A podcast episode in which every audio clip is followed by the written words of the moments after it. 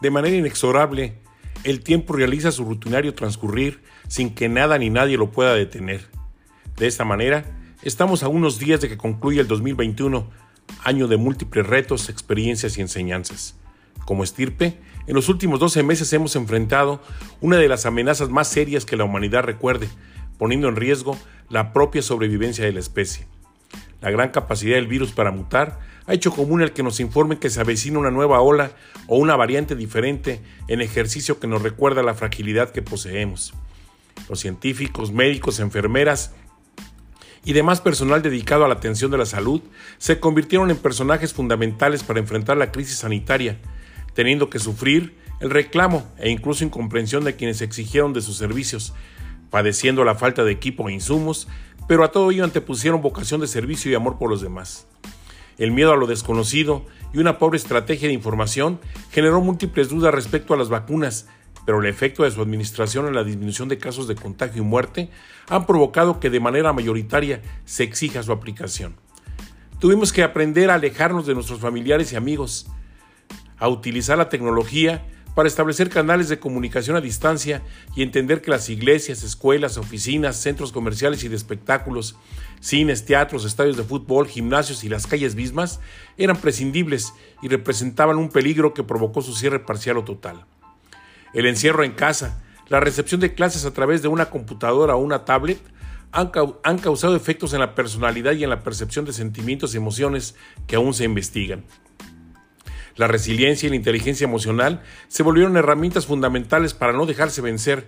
para construir certidumbre en el presente y esperanza en el futuro.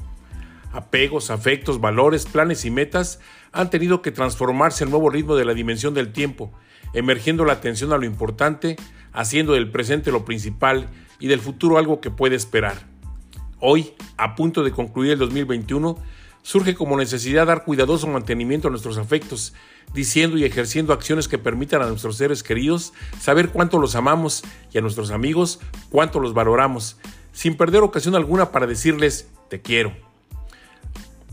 Es necesario aprender a solo escuchar y comunicar información que no, que sea benéfica, desechando chismes, rumores y comentarios catastrofistas, a alejar de nuestra mente y práctica todo tipo de basura psicológica, en especial odio, rencor y envidia,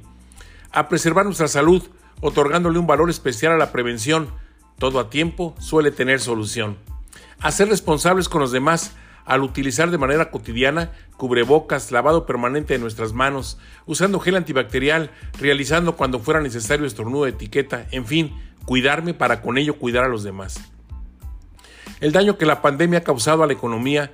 ampliamente expresados en desempleo e inflación, sigue provocando dudas respecto a si es más importante cuidarnos o abrir en su totalidad todas las actividades y negocios. Contra el pronóstico de muchos, hemos llegado vivos y de pie a la época de festejos por la Navidad y el fin de año, por lo que podemos regalarnos el lujo de flojear de vez en cuando. El mundo no se va a acabar por eso y sí en cambio nos permitirá romper rutinas y consentirnos un poco. A ello agregaría leer, bailar, cantar, viajar y aprender cosas nuevas, manteniendo la ilusión de proyectos por cumplir, lugares que recorrer, manjares que disfrutar y amigos por conocer, estableciendo metas altas pero realizables. A pensar, decir y actuar en congruencia con los valores humanos que aprendimos en casa y quizá en las aulas, sin hacer promesas que no estemos dispuestos a cumplir o generar expectativas lejos de nuestra realidad, ni emitiendo halagos superficiales o consejos que no han sido solicitados, sin olvidar siempre intentar, intentar, intentar, y reír, reír, reír, incluso de nosotros mismos. Es fundamental tener en todo momento la conciencia plena de la presencia de Dios, respetando a todo aquel que tiene una concepción diferente a la nuestra. Vivir con, con espiritualidad no significa fanatismo ni xenofobia alguna. Ser tolerante con quien piensa diferente es un principio básico de unidad en la diversidad, la cual enriquece la visión colectiva y permite construir escenarios conjuntos de trabajo, armonía y paz. La ocasión me es propicia para agradecer desde la generosidad de este espacio de reflexión su permanente compañía a lo largo de este año, sus apreciados comentarios y valiosa confianza. Finalmente, con todo lo maravilloso que esta frase conlleva, apreciado lector y radioescucha, le deseo feliz Navidad y venturoso 2022, no sin antes invitarle a que viva la vida con plenitud y a que sea feliz, feliz, feliz. Soy Rogelio Díaz Ortiz Hasta la próxima semana.